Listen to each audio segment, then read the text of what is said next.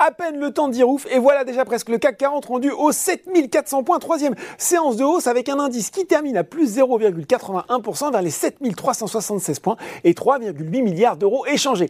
Les investisseurs sont désormais très majoritairement considérés que la vague Omicron va avoir peu d'effet sur l'économie et ça se voit sur les marchés. Ils ont en plus pris connaissance d'une bonne statistique outre-Atlantique alors que selon l'enquête ADP, eh bien le secteur privé américain a créé 807 000 emplois en décembre, soit près du double de ce qui était attendu.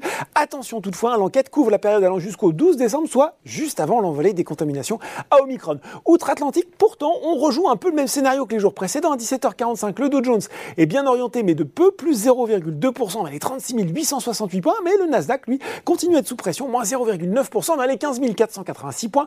Les valeurs technologiques qui sont pénalisées par la remontée lundi et mardi des taux obligataires américains, notamment du 10 ans qui se stabilisait à 1,65% aujourd'hui. On surveillera bien sûr ce soir les minutes de la dernière réunion de la Fed qui pourrait donner des indications sur le calendrier de relèvement des taux. Allez, on regarde les plus fortes progressions du SBF 100 aujourd'hui et on retrouve à nouveau les valeurs de l'auto en pole position à l'image de Renault et Stellantis. C'est d'ailleurs la cinquième séance de hausse consécutive hein, pour la marque aux losanges.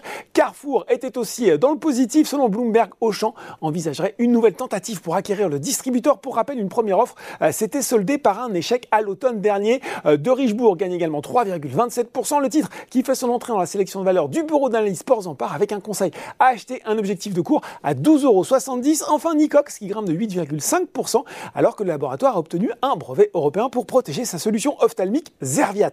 Euh, du côté des baisses, on trouve logiquement des prises de bénéfices sur OVH Cloud.